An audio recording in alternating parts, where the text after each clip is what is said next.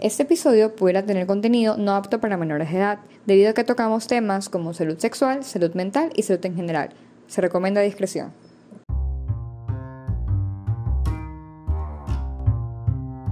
Sin filtros, así son las cosas. Dejemos a un lado los estigmas, Esquemas y mitos. esos que desde pequeños nos inculcaron, directa o indirectamente.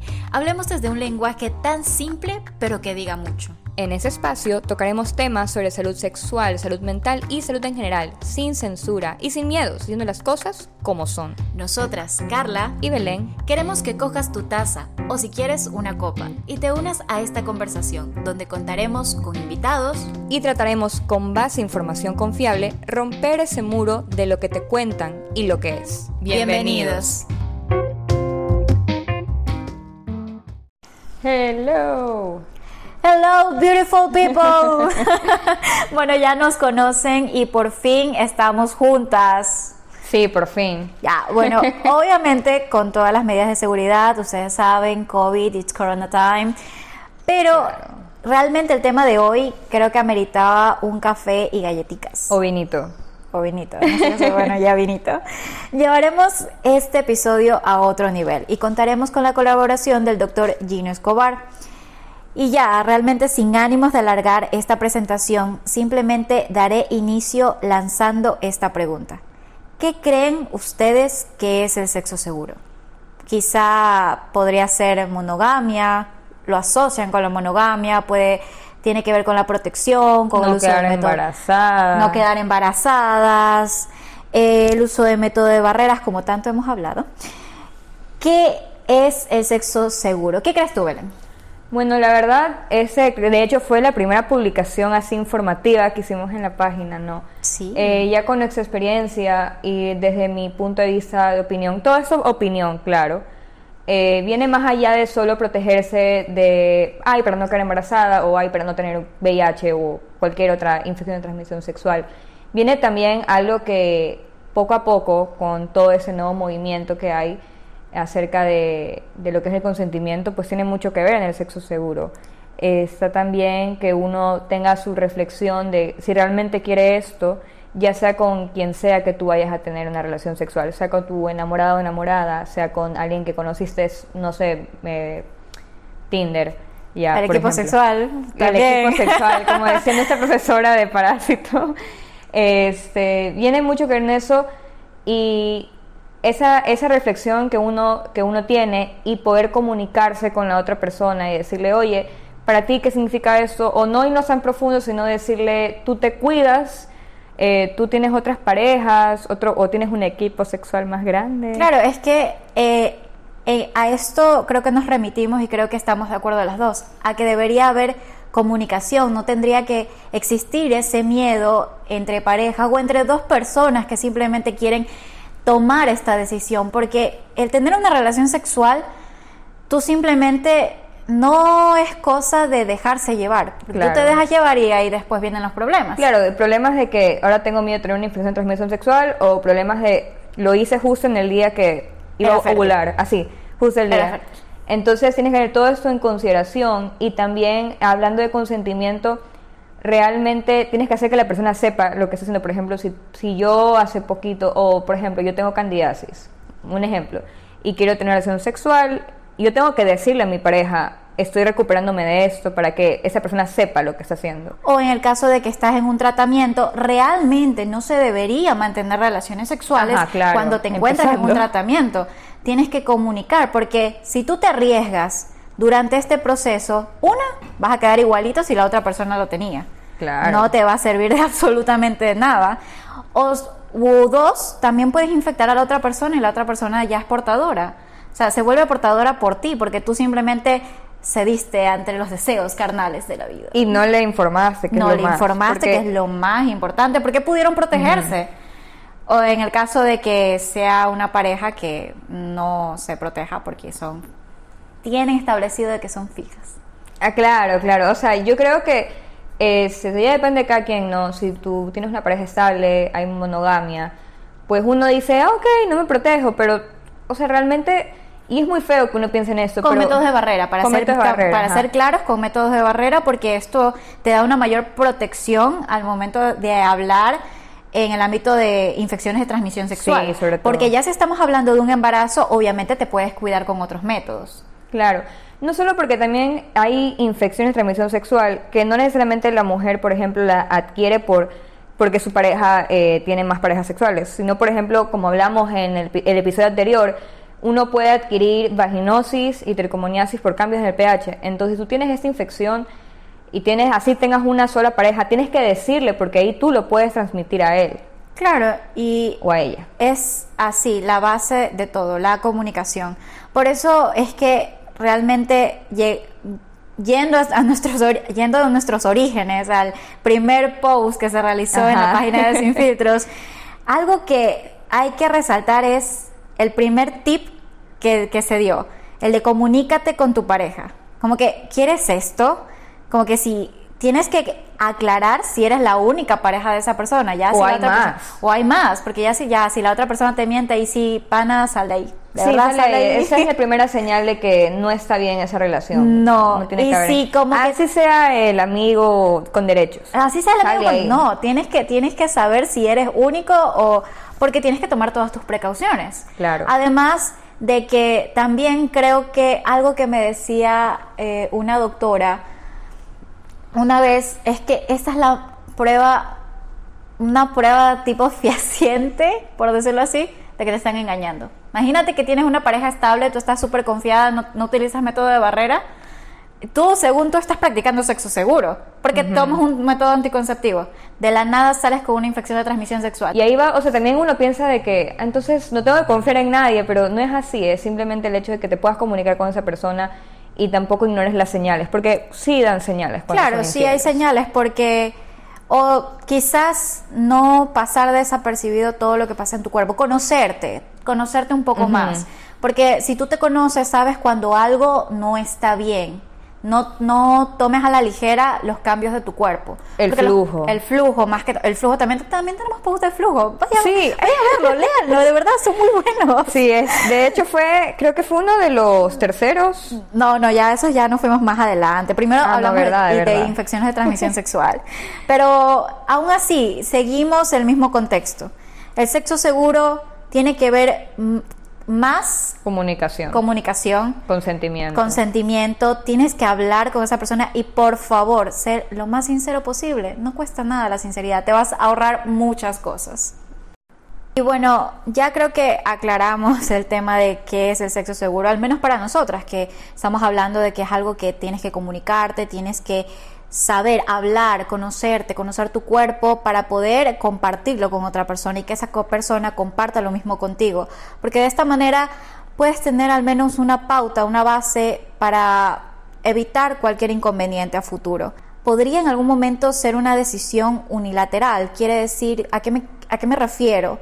A que si en, en algún momento nosotros tomamos la decisión de que desde practicar sexo seguro, o sea, si la decisión puede llegar a ser netamente de nosotros, como que no lo hago si no haces tal cosa, si no te pones un preservativo, no lo voy a hacer y punto Claro, ahí sí ya llegaría a ser llega a, ser unilateral. una, llega a ser una decisión unilateral. O piensas que solamente si, eh, si llegas a pensar de que el sexo seguro simplemente es no quedar embarazada, te tomas tu pastilla anticonceptiva y vas a la fiesta.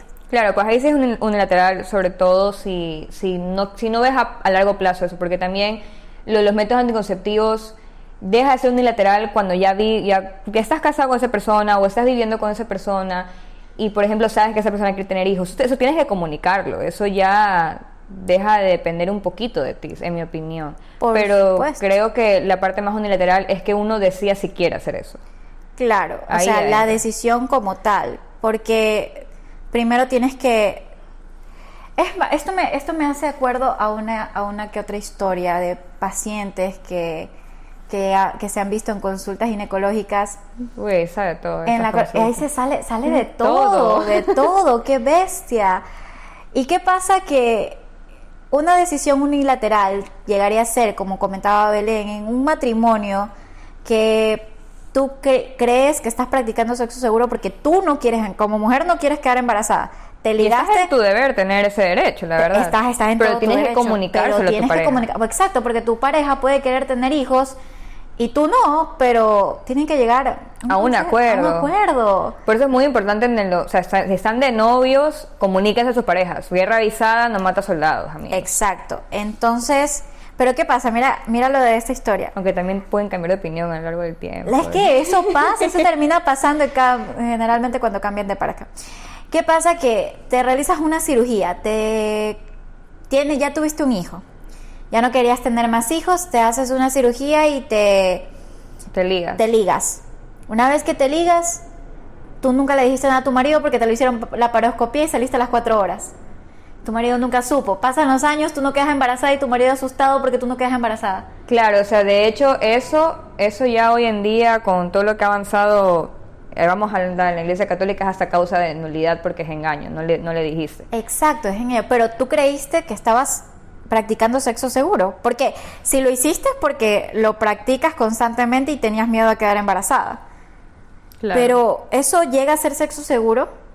¿O Para la simplemente persona, es, sí. O simplemente es comodidad?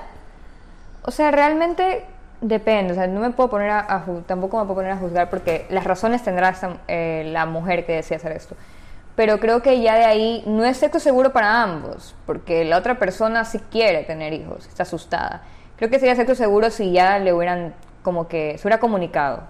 Entonces hay que saber diferenciar cuando la decisión solo depende de ti y cuando se tienes que comunicar. Ahora, no solo en embarazo, sino también si tienes una infección de transmisión sexual eh, crónica, como lo es, o sea, que no tiene cura, como el herpes, el VIH. Tienes que decirlo a la otra persona, no porque tú lo puedas contagiar, tienes que decirle todo, mira, eh, soy indetectable, no, no te voy a contagiar, tranquilo. Pero tienes que decirle para que este, también esa persona tome su- sus cuidados.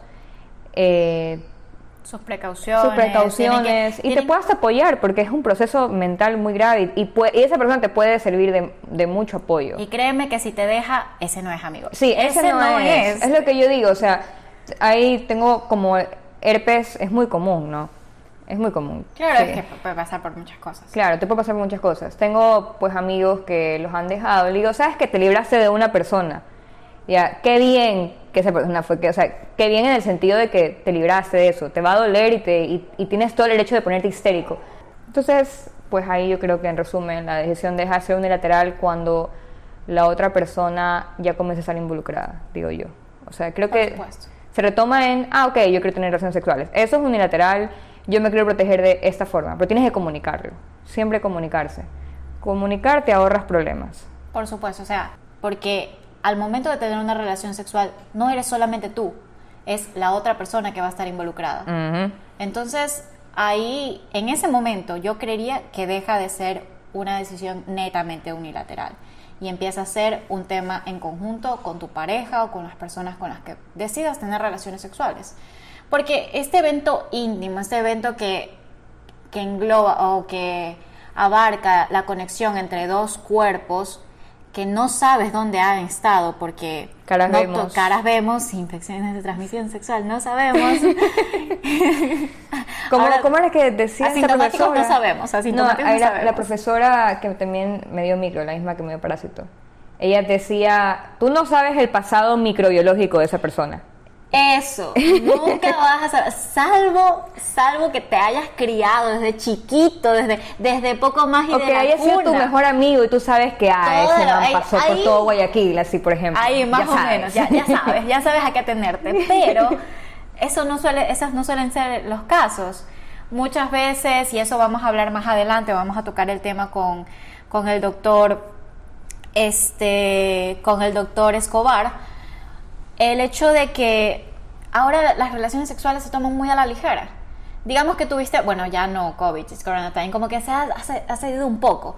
Pero si no usan la mascarilla, menos van a usar un preservativo. Así- Exacto, así o sea, es... Yo creo que está bien que cada uno disfrute su libertad sexual. Estás en todo tu derecho, pero el sexo sí es una actividad de riesgo. Según yo es como, lo comparo con tatuarte, ¿no? O sea, te puedes tatuar todo lo que tú quieras, pero tienes que saber a dónde vas a ir. No vas a ir a un lugar de mala muerte. Averigua, sondea, no sé, ustedes saben el Shure ya. Ahorita estamos, ahorita estamos en otra zona, no estamos en zona Sambo. Entonces tengo derecho a decir estas cosas. El sur. el Shure. No, hasta en Sambo, pues hay, o sea, hasta en Sambo, pues tienes que. Así tires con la persona, perdón por la expresión.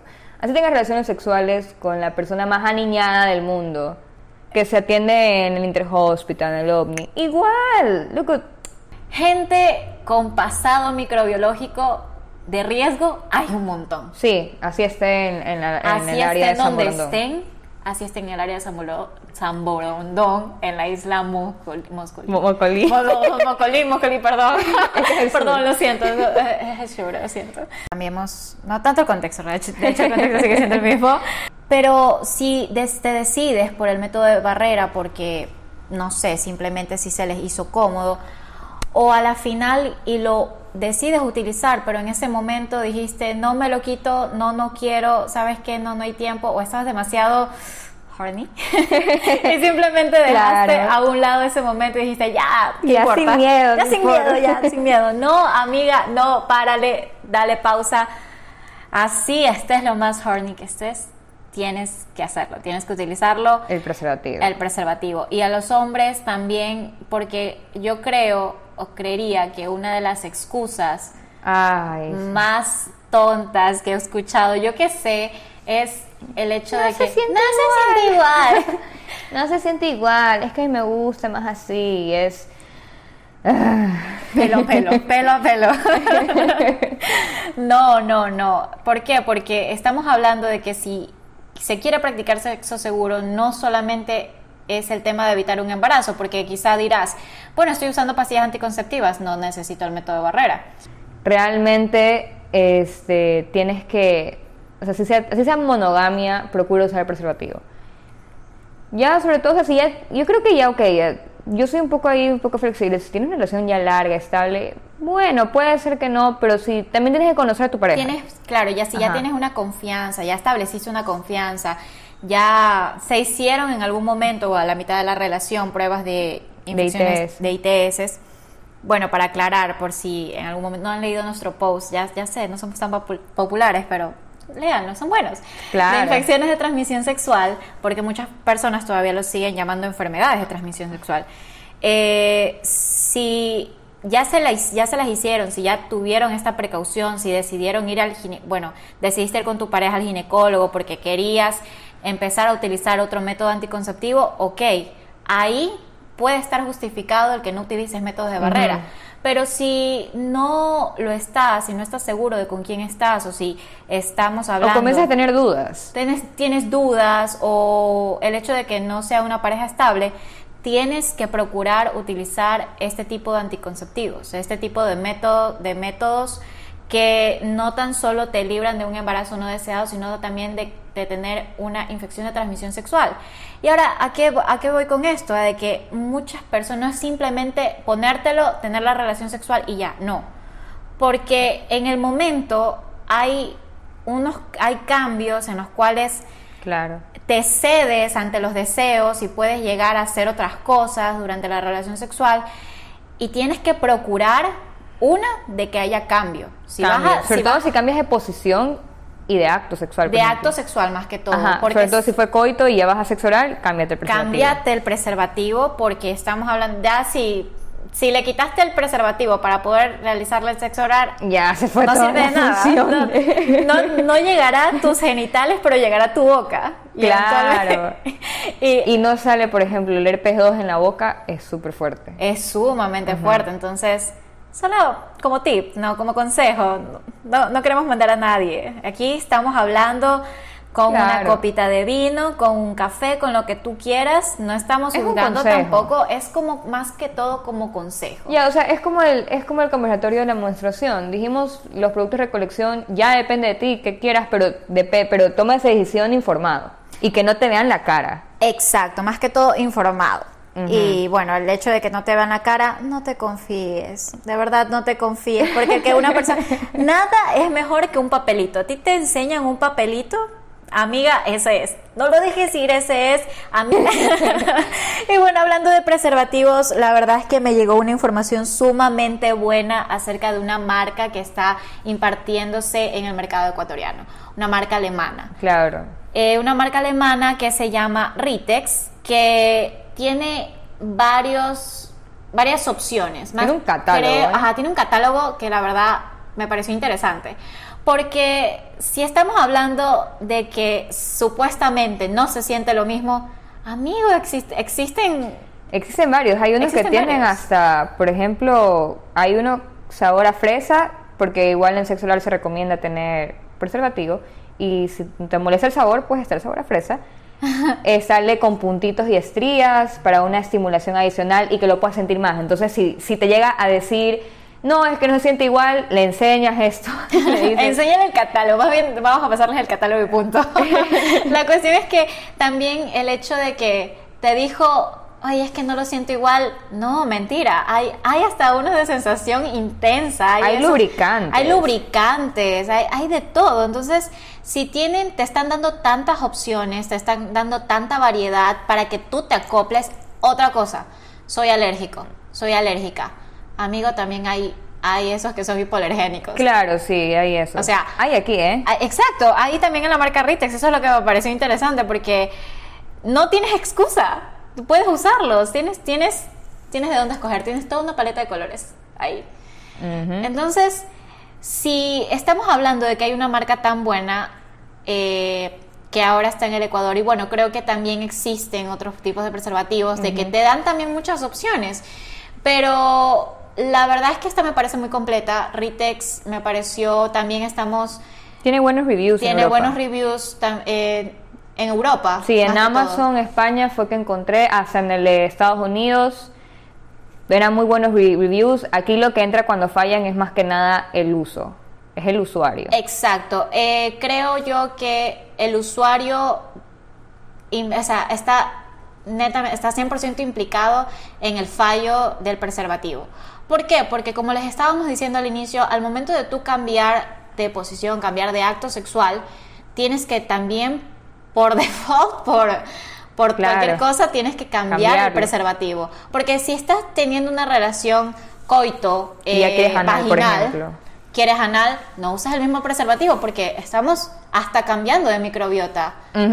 Estamos pudiendo... eh, de pudiendo- microbiota de la vagina al, al ano. Exacto, o del ano a la vagina que O va del a ser... ano a la boca. Del ano a la boca va a ser mucho peor, pero en ese momento, qué sé yo, las hormonas, el momento, el acto, la calentura... ¿Sabes todo. qué también? Eh, por ejemplo, en mujeres que usan juguetes sexuales o mujeres que tienen sexo con mujeres, también ahí tienen que cambiar preservativo en los juguetes sexuales. Por supuesto, Claro. por supuesto, porque estamos hablando de que si estos lo están compartiendo, lo comparten, Ujú. vamos a, tienen, repito, nadie conoce el historial microbiológico. Claro, nadie. nadie.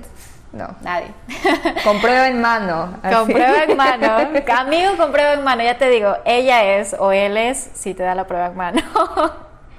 Entonces eso, la verdad, eh, bueno, también, no solo en Amazon, también en una página que era, que era, que era, ah, que era Condones España, y está llegando a Ecuador, y bueno, es verdad, tiene mucha competencia aquí, pero es, es una opción. es que tiene, tiene buenas opciones. Me pareció que tiene una Tiene más repertorio de las, que las que yo. Eso, eso. Tiene un repertorio extenso. Por ende, no, no tienes, repito, cómo decir. no- Sensación no, natural. La sensación, no, no siento nada, no es lo mismo. No, amigo, créeme que hay. Acóplate, acóplate, trata de cuidarte, cuida el pueblo. si vas a, es más, si, si dices, no, yo voy con el pueblo, cuida al pueblo. Cuida el pueblo, pues Cuida el también. Y pueblo. el pueblo también se puede contagiar. no Así es. Pero creo que se me viene a la cabeza otra cosa que he escuchado muy común. Es como que La cagué. la cagué, estoy mal, ¿sabes qué? No quiero quedar embarazada. No quiero quedar embarazada, Mi amiga. carrera, mitad de camino. Mi vida, todo. Ese momento crítico en el cual sientes, bueno, si, lleva, si llevas tu cuenta y no estás tomando pastillas anticonceptivas, Claro, porque a veces uno se paniquea por tonterías tomando también anticonceptivos. también, también. también. Pero ahorita estamos hablando cuando ya. Cuando ya realmente, mira, digamos que tú utilizas métodos de barrera constantemente, pero hubo un día en el que realmente no te aguantaste y dijiste, no, no importa, porque pensaste que estabas que estabas en esos días que puedes, has seguido tu ciclo, cogiste la aplicación y dijiste, hoy no estoy no estoy ovulando, así que bacán. Pero luego te das cuenta que... Luego te das cuenta que o te empiezas a paniquear y empiezas a, contar y te, y te salen mal los cálculos y dijiste, Dios, estoy, no, Dios mío, no, mi vida se acabó coges y corres a la farmacia y lo típico, la pastilla de después. Y pidiendo el asesor del farmacéutico a ver. Y, y, preguntándole, amigo, oiga, es que lo que pasa es que, ¿qué pastilla me puede recomendar? Porque lo que pasa es que tuve relaciones... Toma, amiga, te va a dar la pastillita esa del día después, coges y tú vas, te la tomas y eres feliz. Vino el siguiente mes, pasó lo mismo. O sea, te llegó la regla, bacán. Vino el siguiente mes, pasó lo mismo amigo, ¿me puede dar esa pastilla que me dio la vez pasada? Claro. Esa, cuando me descuide. Y si es un buen farmacéutico, o sea, porque yo sé eso, si, si, realmente es una persona muy informada, te va a decir, oye, ya no te va a servir. Exacto, si es una persona informada, pero si es un farmacéutico esos que solamente te quieren vender. Que es la mayoría de los casos. Que eso es la mayoría de los casos. Eh, créeme que te la va a vender y tú te la vas a volver a tomar. Y primero, tu ciclo menstrual al piso. Si tú eres regular, al piso, valiste y te vas a asustar y te vas a paniquear dos, tres, cuatro veces, vas a tratar de buscar mil y un métodos porque no menstruas y dices, estoy embarazada, ya no puedo, Dios mío, mi vida se acabó. Claro, y hay que tener en cuenta que la pastilla después tiene, es una bomba de hormonas, empezando por ahí. De hormonas, y depende de también la hora en la que lo tomes. Si es verdad que mientras más rápido, más efectivo. Es que estamos hablando de que te lo tienes que tomar dentro de las 24 horas. Para o 72 horas y así. Hasta, en 72 horas ya tienes el 25% de efectividad. En 48 horas tienes el 50%. Se va bajando. Y en, el, y en las primeras 24 horas estamos hablando de un 75% en realidad, de un 80, 75% por ahí de efectividad con una pastilla del día después. Claro. Pero digamos que tú tomas pastillas anticonceptivas tomas pastillas como tal anticonceptivas. Que ya Tuviste son hormonas. Exacto, ya son hormonas. Tuviste relaciones sexuales sin protección, método de barrera. Eh, a motivo, te paniqueaste y empiezas a decir, no, Dios mío, estoy embarazada. Corres a la farmacia, y te tomas una pastilla de después. ¿Qué irresponsabilidad más grande, amiga? Se te relajó el ciclo. ¿Qué le hiciste a tu pobre cuerpo? ¿Qué le hiciste a, tus pobres ovarios? ¿Qué le hiciste a Empecemos hablando ya, no, no tanto de pensar que le has hecho, es te vas a comenzar a sentir mal. O sea, no es que vas a tener una experiencia bonita. Esos bajones que empezaste a llorar de la nada y que tu novio un poco más y te quiere dejar por eso. o sea, es como que yo creo que aquí, si tú crees que la cagaste aún así tomando anticonceptivos, pues relájate, este, toma los anticonceptivos como regularidad, luego en el periodo de descanso mira si te bajó o no. O como se supone que el anticonceptivo te lo dio tu ginecóloga, tu ginecólogo, tu ginecóloga, habla con él, habla con ella. Es lo mejor que puedes hacer. Consulta, consulta primero. ¿Por qué? Porque tú no puedes tomar esta decisión a la ligera. Como dijo Belén, no solamente es el hecho de lo que le haces a tu cuerpo, es el hecho de que créeme que la vas a pasar mal, hormonalmente. O sea, luego estás buscando el psicólogo y solamente fue un desequilibrio hormonal que en ese momento sí es solamente un desequilibrio hormonal, que tú provocaste.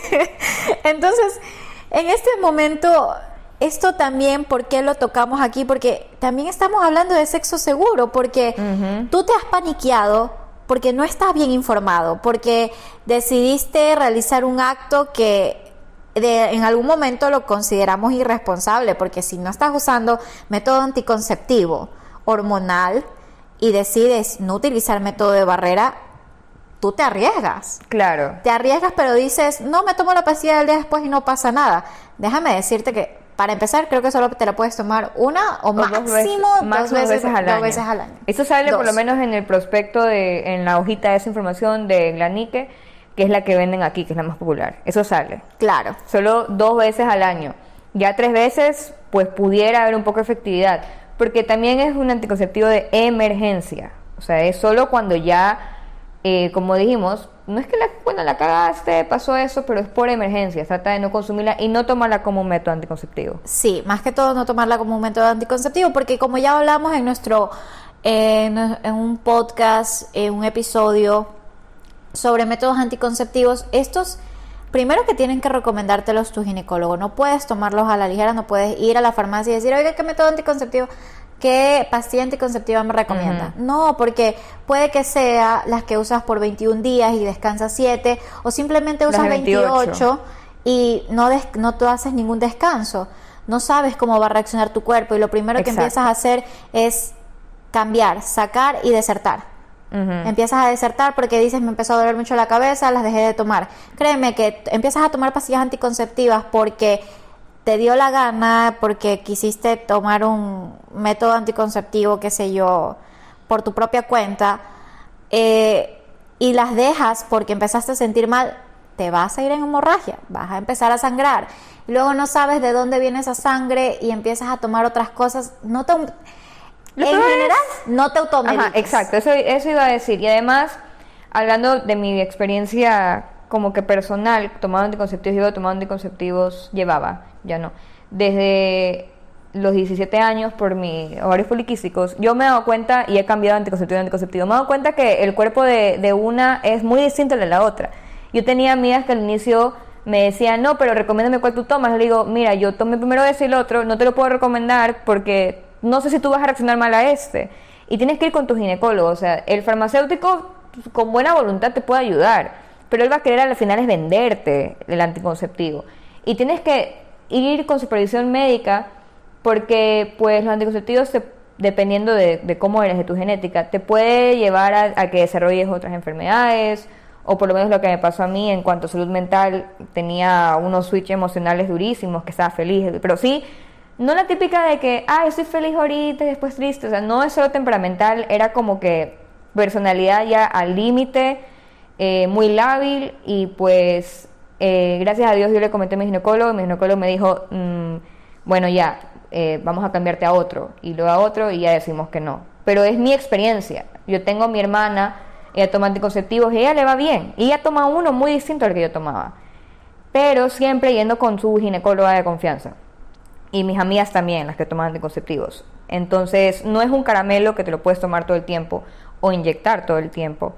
Y tienes que estar también a lo que a tus preferencias. Pues si te sientes más cómoda con una inyección o con un parche o con una pastilla. También puede ser eh, también que tu ginecólogo te va a recomendar lo mejor hasta para tu edad, porque claro. estamos hablando de que si estás en una edad fértil, no hay muchos ginecólogos que no te van a recomendar un método anticonceptivo de depósito porque tú no sabes lo que puedes querer de aquí en dos años, en tres años.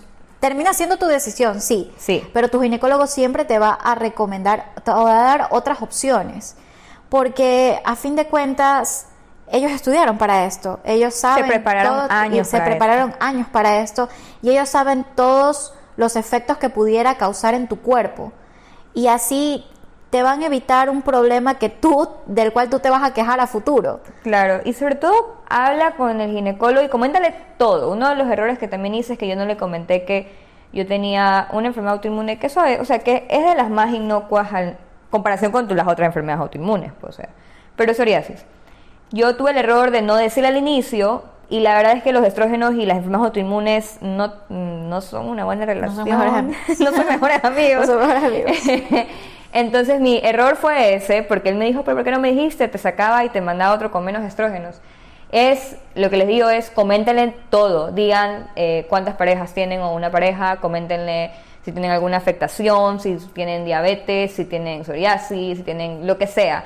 Coméntenselo, comenten también cómo está su salud mental, porque pues son hormonas y las hormonas van a tener una repercusión. Este, comenten todo, todo. Comenten si hasta han tenido, no sé, trombosis venosas profundas, ya. Por así claro, porque está contraindicado. Claro, está contraindicado. O si tienes una familia con antecedentes de eso, tienes que comunicarle todo. Y por eso si queremos hacer hincapié, no vayan a la farmacia y como si esto fuera a comprar un caramelo. Porque no lo es. Y hay que recordar que es verdad, hay que comentarle todo al médico. Ah, existe algo llamado relación médico-paciente y esto tiene un código, una confidencialidad que no van a romper. Ellos no van a ir rompe, a su casa. puedes, puedes denunciarlo. Denunciarlo. Puedes denunciarlo. Eh, porque estamos hablando de que es alguien de confianza, es alguien que, que tú vas a conocer. Créeme que es, el médico no va a ir a contárselo a su familia, porque tantos pacientes que ve, ¿tú crees que va a ir a contar? No, que le es lo más relevante que va a haber en el día. Exacto. Sobre todo si es ginecólogo. Sobre todo si, sí, sobre todo si es ginecólogo. Pero de aquí en más, si estamos hablando ya de métodos anticonceptivos, métodos de pastillas, todo, todo lo que hemos hablado hasta ahorita, todo se complementa, todo termina complementándose. Una, no utilices métodos anticonceptivos porque sí, porque son un cara, porque parecen caramelos, no son caramelos, no te vayas a la farmacia y te compres uno solamente porque viste viste en la viste en la propaganda que le funcionó a la chica esa que se veía tan linda tan, linda y, sin tan especial y sin granos y sin todo. No no los uses por eso. Úsalos porque realmente los necesitas. Claro. Tienes que ir a tu ginecólogo siempre, tienes que ir a tu médico y procurar que tu estado de salud esté bien antes de tener una relación sexual. Porque como no me voy a cansar de decir, esto es algo que depende de dos personas. Y las dos personas que se encuentren involucradas tendrán que comunicarse entre sí todo bueno, no toda la historia, porque tampoco creo que todo el mundo empiece a contar toda su historia, al ah, de, lo que, de lo que sabe actualmente de cómo está su estado de salud. Sí. Entonces, eso es lo más importante. Y sí se recomienda, la verdad es que yo recomendaría mucho el uso de métodos de barrera, porque estamos hablando de que tiene un 98% de efectividad. Claro, en, prevenir el embarazo. En prevenir el embarazo y un 94% en una infección de transmisión sexual, en una ITS. Depende también del tipo de la ITS. Depende también del tipo y también el hecho de que cómo lo utilices, trata de utilizarlo, trata de seguir los tips, trata de seguir los consejos, porque no vas a estar teniendo los preservativos en el bolsillo en el en carro. la secreta del carro. En la secreta del carro, que calor. No, amigo, no. Te, te van a dañar. Caliche. Y terminas o con embarazo o con una infección, con cualquiera de las dos.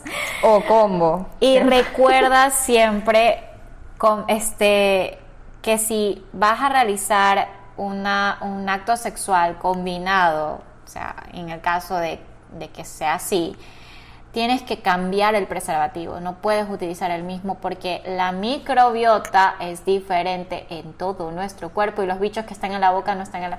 Bueno, hay ciertos.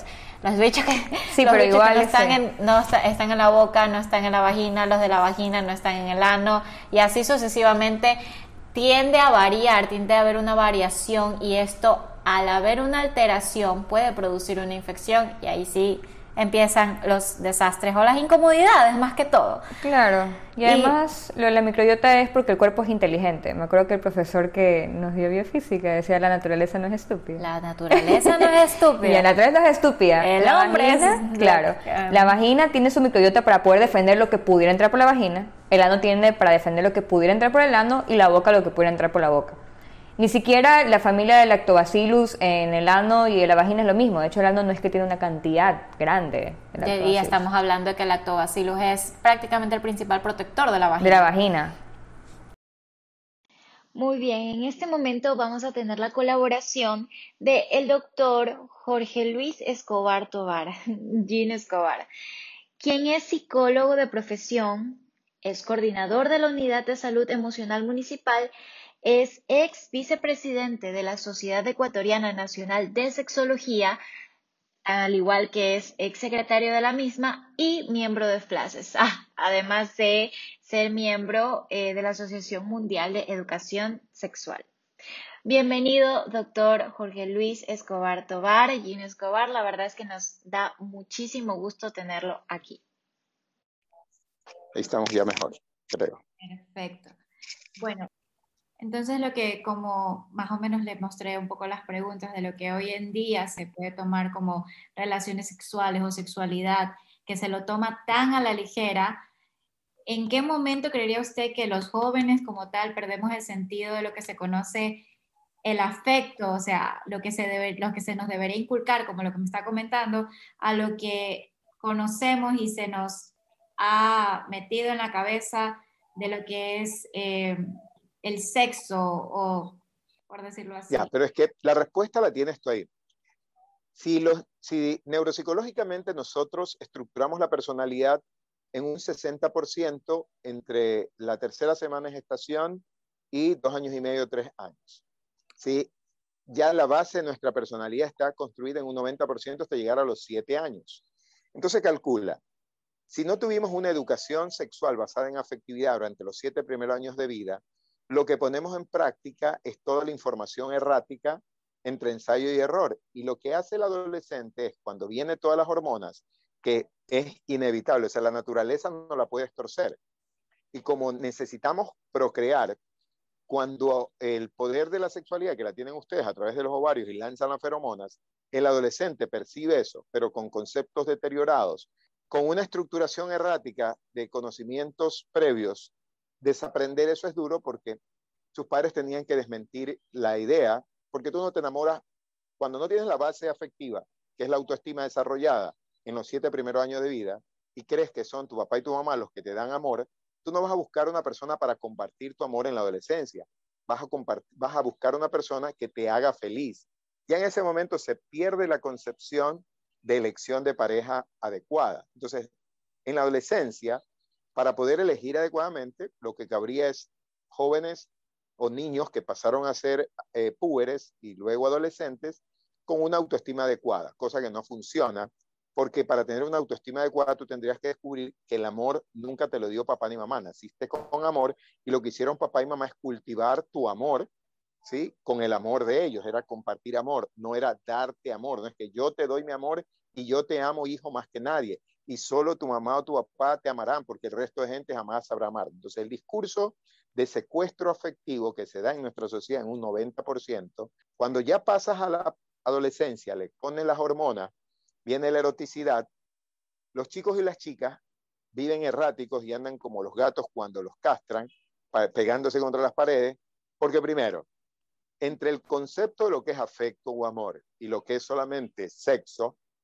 ¿sí? el concepto de compromiso solo se da cuando te amas a ti mismo, porque tú te comprometes no con el otro, sino con lo que tú quieres. Tú ves que un chico tiene la fragilidad emocional de no asumir las consecuencias de sus actos, que eso pasa de la infancia a la adolescencia, en, el, en los actos sexuales va a tener un lío, ¿sí? Entonces, eso que tú describes es la sociedad en la que vivimos, en donde los chicos se hacen cargo de una cantidad de pensamientos creyendo que son maduros y que no han vivido una gestión emocional adecuada. Entonces, la base de la sexualidad es la gestión emocional para hacerse cargo de su afectividad. Como no lo saben, cuando vienen las hormonas, está toda la, demanda social de, que hay que hacerlo y el placer de sentir que te atrae a alguien, aunque tenga características estereotipadas que no corresponden a tu gusto, pero te atrae a alguien, vas a querer cumplir con el mandato natural y social, pero sin la corresponsabilidad consciente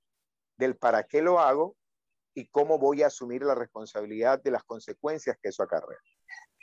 Claro, y de ahí entramos al tema de, de al no tener en cuenta las consecuencias, estamos hablando de un tipo de sexualidad que no es segura. Claro, claro, pero eso se instala a los siete años de edad. En promedio, entre 6 y 8, en ustedes más temprano que nosotros. Entonces, la voluntad, que es el precórtex, se activa en esa etapa de desarrollo.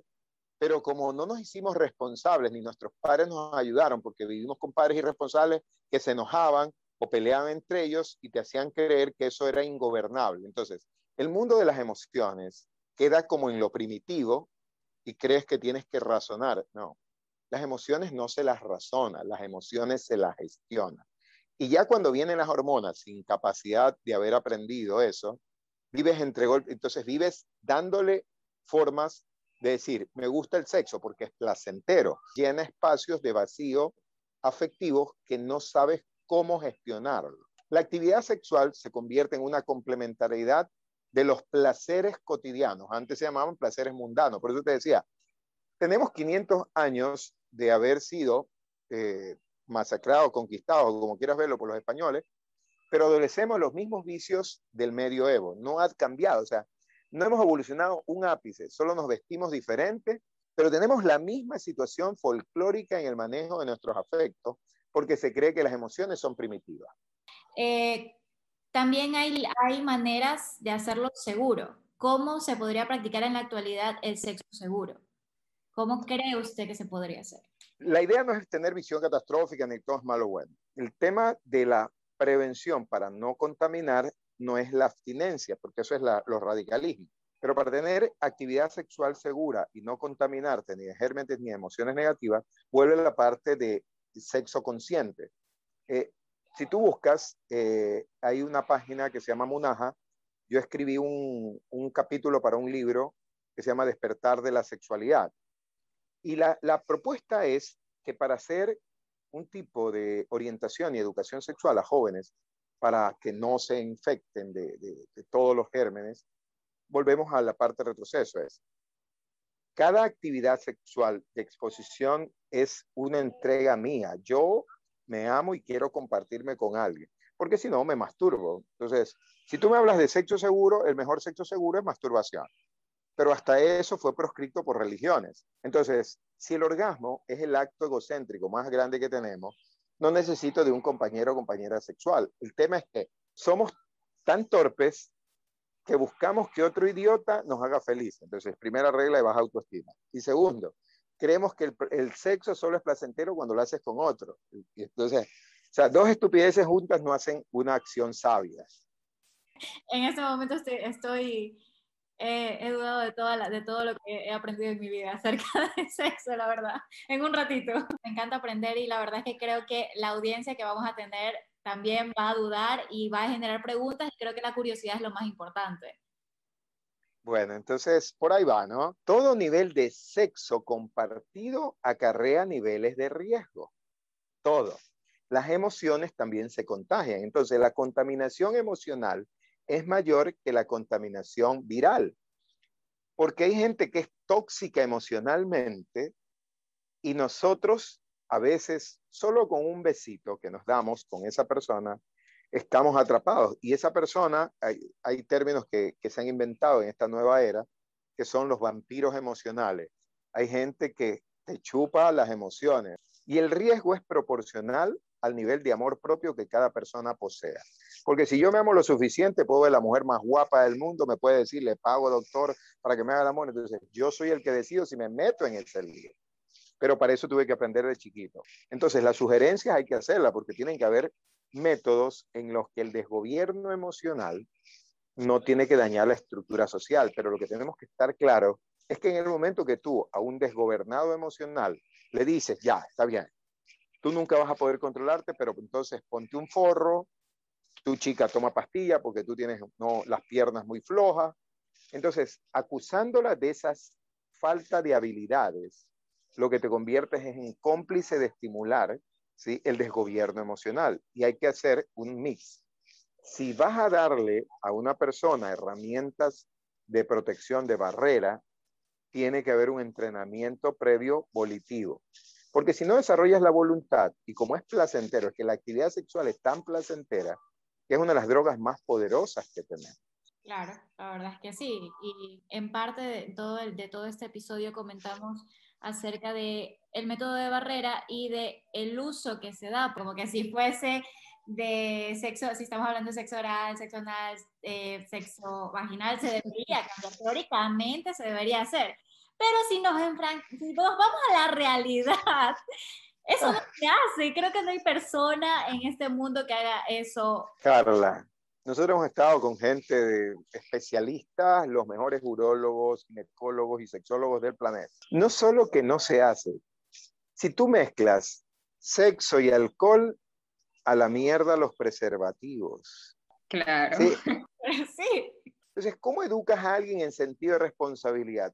Eso es un hábito emocional. La educación sexual no puede ser promovida por un docente que no ha vivido su propia realidad emocional, porque hablar a nivel de emociones, que es placentero, digo, el mundo biológico bacteriano es real, el mundo emocional también es real. Toda forma de educación sexual o de promoción sexual tiene que tener los cuatro ejes, bio, psicosocial espiritual.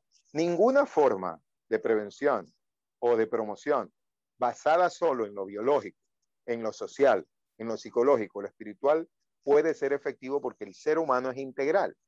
Pero bueno, eh, yéndonos un poquito a otro tema, eh, Mabel tiene una pregunta. Eh, hola, bueno, lo que quería preguntar, entonces si el sexo seguro fuera lo que nosotros hacemos con nosotros mismos, en ese contexto entran los juguetes sexuales, ¿no? Claro, es que la mejor forma de, estar seguro de tu sexualidad es contigo mismo. ¿Cómo sabes que el otro está fuera de todo, de todo riesgo? Es imposible. Digo, el COVID nos probó. A ver, tú desconfíate de tu abuelito que se fue a la plaza y salió. La convivencia segura ya es insegura. Eso era con el sexo, famoso sexo seguro. Entonces, los juguetes sexuales ya no entran, para llegar a la categoría de juguetes sexuales es un sentido más elevado de responsabilidad, porque requieren también una asepsia, es todo esto, ¿no? cuando quedas en lo biológico. Pero más allá la pregunta es, ¿para qué los juguetes sexuales? Los juguetes sexuales es una forma de ir enriqueciendo una relación erótica de pareja en donde se genera complicidad. Para eso se crean los juegos sexuales, los juguetes sexuales, ¿no?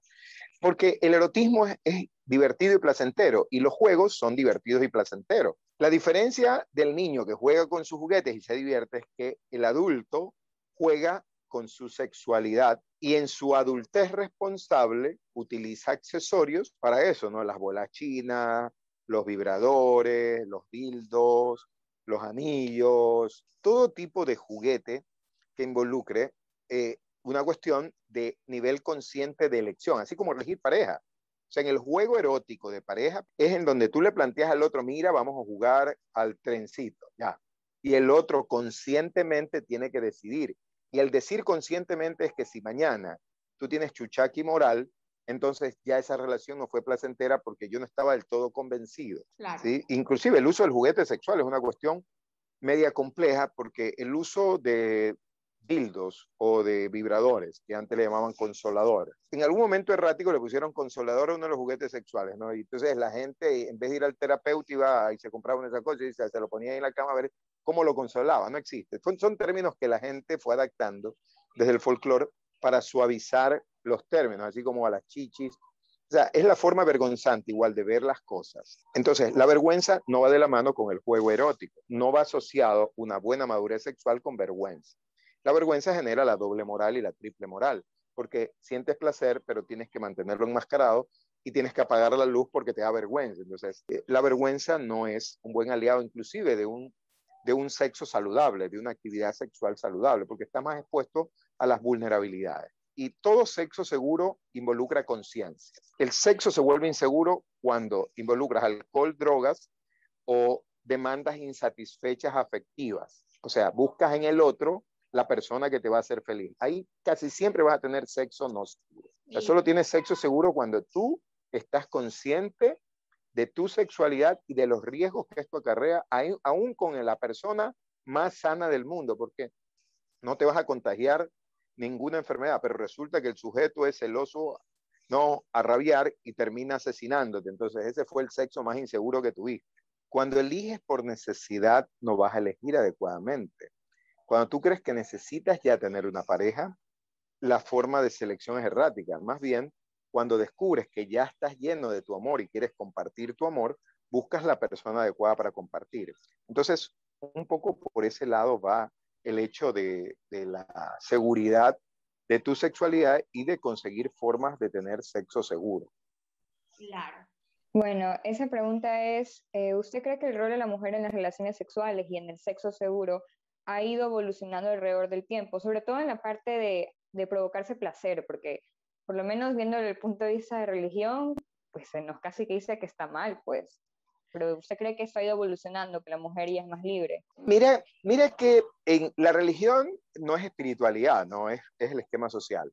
Betty Dawson tiene un libro muy bueno que se llama Sexo para uno y se los recomiendo, léanlo, porque ella fue evolucionando en el proceso de desarrollo y el tema de la masturbación femenina antes era un mito y un tabú, y todavía hay mujeres jóvenes que jamás han probado la autocomplacencia o autosatisfacción. Entonces, mujer que no conoce el orgasmo, primero por ella misma, sino por medio de otro, pierde su identidad sexual de entrada en la parte orgásmica. Porque cuando la mujer se genera placer regularmente, eh, hay formas en las que te das gratificación y el orgasmo no es tocarse la vulva o el clítoris, que esa es otra confusión. El placer sexual erótico de una mujer por primera vez es por la ducha, esa ducha entre agua fría y tibia, la sensación que te da en la piel. Cuando ya pasas de cosquillas infantiles a sensaciones erógenas eh, de la adolescencia, el placer que te generas tú al pegarte un duchazo o al, eh, al olfatear aromas agradables, hace que despiertes tu conciencia sexual. En, esta, en este mundo que vivimos entre la mezcla de Oriente y Occidente, diversas filosofías, muchas mujeres han recuperado el poder de su sexualidad. Naturalmente, en el mundo que vivimos, las que son dueñas, las que tienen el poder sexual en el planeta, son las hembras de la especie humana, porque nosotros no tenemos ovarios ni tenemos la matriz. Entonces, la secreción de feromonas previo a la ovulación la hacen ustedes y son las que controlan al macho que quisieran eh, que las procree, pero naturalmente es así. Pero socialmente, la distorsión que se da es que parecería que es el hombre el que tiene que conquistarlas y seducirlas, y eso es antinatural, pero es socialmente mandatorio. Esa distorsión, muchas mujeres lo han recuperado a partir de la revolución sexual, porque era información que existe hace miles de años y estaba proscripta. Las mujeres de avanzada que empezaron con la revolución sexual se atrevieron a empezar a evidenciar esto, que siempre fue así, o sea, el poder sexual lo tienen ustedes, son multiorgásmicas por naturaleza, nosotros nos quedamos cortísimos, si podemos tener, si podemos hacer, si podemos satisfacer a una mujer en un día, todo el día teniendo sexo, eso es, pero dificilísimo para nosotros. En cambio, ustedes cogen un ejército y si le dan con todo, los dejan a todos medios ahí derrengados y la pasan bien. Hay, un, hay todo un ejercicio sobre la poligamia y la poliandria que revela el, el, cómo el poder sexual siempre estuvo en ustedes, pero en la historia social se les permitió secuestrar y como que fue más cómodo. Entonces, la recuperación del poder sexual a través de este conocimiento, de empezar a autodescubrirse, les da un sentido de responsabilidad mayor. Porque previo a lo... Y mira que hay una situación de, de cómo eh, hacer que el embarazo no sea tan voluminoso en la adolescencia cuando le enseñas a las mujeres a reconocer su cuerpo. Porque previo a la ovulación, 48 horas antes empieza la generación de feromonas. Entonces, ¿y por qué? Porque cuando tú tienes sexo antes de ovular, un día o dos días antes, es más probable que te embaraces, porque mientras llega todo el esperma al conducto y, llega al óvulo, pasa ese tiempo. Entonces, naturalmente, ustedes, previo a eso, se ven más lindas, están, son más coquetonas y lanzan su caudal de feromonas. El bómero nasal nuestro que estaba diseñado para olfatear eso, todavía existe primitivamente y algunos lo, ven, pero no conscientemente. Entonces, nosotros creemos que somos los que las llevamos a la cama. Naturalmente son ustedes las que deciden cuándo irse, pero si recuperan ese poder. Entonces, en el, en el ejercicio de recuperar la naturaleza de la sexualidad humana, en eso la revolución industrial eh, ayudó con el trabajo y las mujeres que descubrieron la información empezaron a ver y están recuperándose. Algunas han pasado al esquema autocrático de querer con el poder oprimir, que no es adecuado, pero es un poder que bien usado haría que no existieran mucha difusión de enfermedades eh, de transmisión sexual, de infecciones de transmisión sexual, ni embarazos en tiempo que no corresponda para tener un adecuado cuidado del, del producto. Porque administrando bien esos recursos, pueden tener juegos eróticos durante el momento de la cúspide de deseo sexual de la mujer durante el proceso de ovulación sin coito y sin coito no hay embarazo. Entonces, puedes tener una sexualidad placentera, segura, en todos los sentidos, 100% consciente. Wow, la verdad es que me dejó Me gustó eso, la verdad. Me siento, me siento poderosa en ese momento. con lo que claro, o sea, es lo que yo le digo a mis amigas, si se quieren empoderar en la sexualidad, también sean parte de las que toman decisiones, porque si es verdad, queda de nosotras. Y conocerse, para mí conocerte es la forma perfecta para estar más empoderada y tomar las decisiones. Por supuesto. El ser humano a quien más ama siempre estará frente a ti cuando te pones en un espejo. Ese es el ser humano al que tienes que enamorar para toda la vida porque es con quien vas a convivir cada segundo de tu vida. Tiene toda la razón y la verdad es que muchísimas gracias por su colaboración, nos ha encantado y más que todo, lo, lo último, créame que este va a ser un éxito, este, este episodio es un éxito ya con esto. De verdad, muchísimas gracias, muchísimas gracias por aclararnos muchas dudas y más que todo que de verdad me siento más empoderada. qué bueno, qué bueno.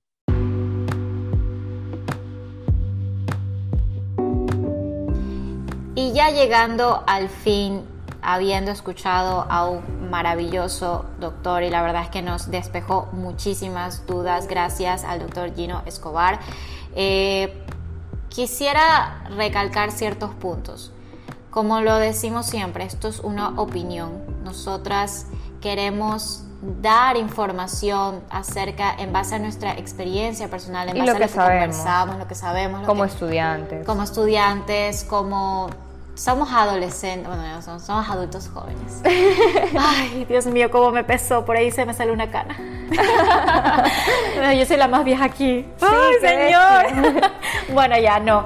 En realidad es en base a lo que conversamos con nuestros amigos, conversamos con conocidos, conversamos con gente que quizás nos esté escuchando, conversamos, queremos hacerlo lo más dinámico posible para no hacerlo cátedra, porque en Qué un aburrimiento, mundo, ya qué aburrimiento estar escuchando, ya creo que todo el mundo se sabe la teoría, sabes que si haces tal cosa te vas a dar, te va a dar esto, te va a dar aquello, lo sabes, pero cómo lo pones en práctica si no al menos creo que escucharlo de mamá y papá, escucharlo de un profesor nunca aburre. parar- aburre. No, le vas a y parar además no tiene mismo impacto porque sabes el profesor y más si eres adolescente, es, él no sabe nada, yo sé más. Luego llegas a ser adulto como que joven. tú, tú eres, yo soy vivo, él no, yo, yo puedo vivir, él ya vivió, pero ha vivido, no ha vivido lo que yo viví, obviamente. Y así pensamos un poco de cosas cuando somos adolescentes y cuando llegamos a ser adultos jóvenes y, y así. Créannos, nosotros hemos, hemos tratado de investigar lo que más podemos para poder darles, eh, hacerles llegar una información completa, lo más completa posible. Por eso, Y que se ajuste también y a que la se realidad. ajuste, ajá, se ajusta a la realidad más que todo.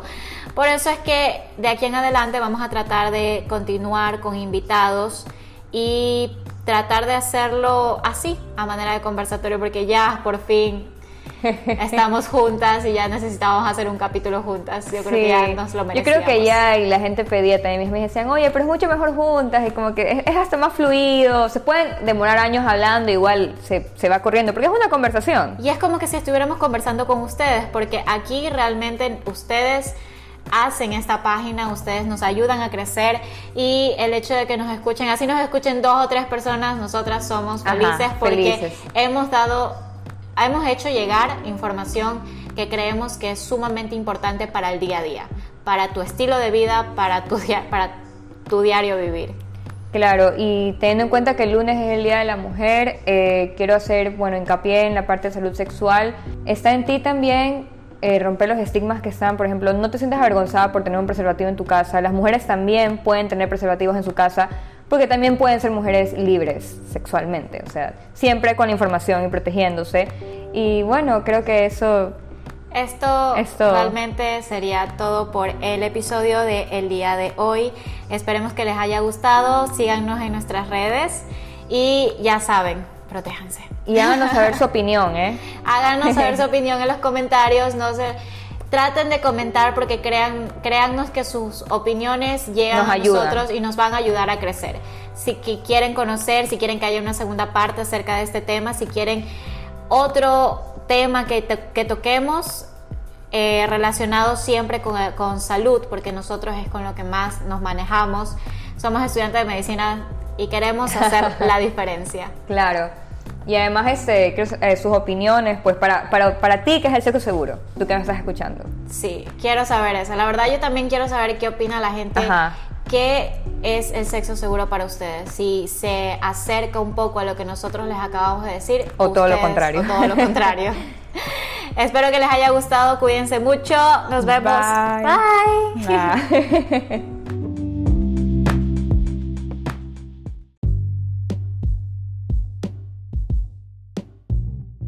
La evidencia usada en el episodio de hoy está publicada en nuestra página de Instagram. Cada vez que subimos un podcast, subimos una publicación en nuestras páginas de Instagram y de Facebook, sin filtro subguión KB. Gracias por ser parte de nuestra comunidad, esperamos seguir creciendo en este año y te queremos mucho.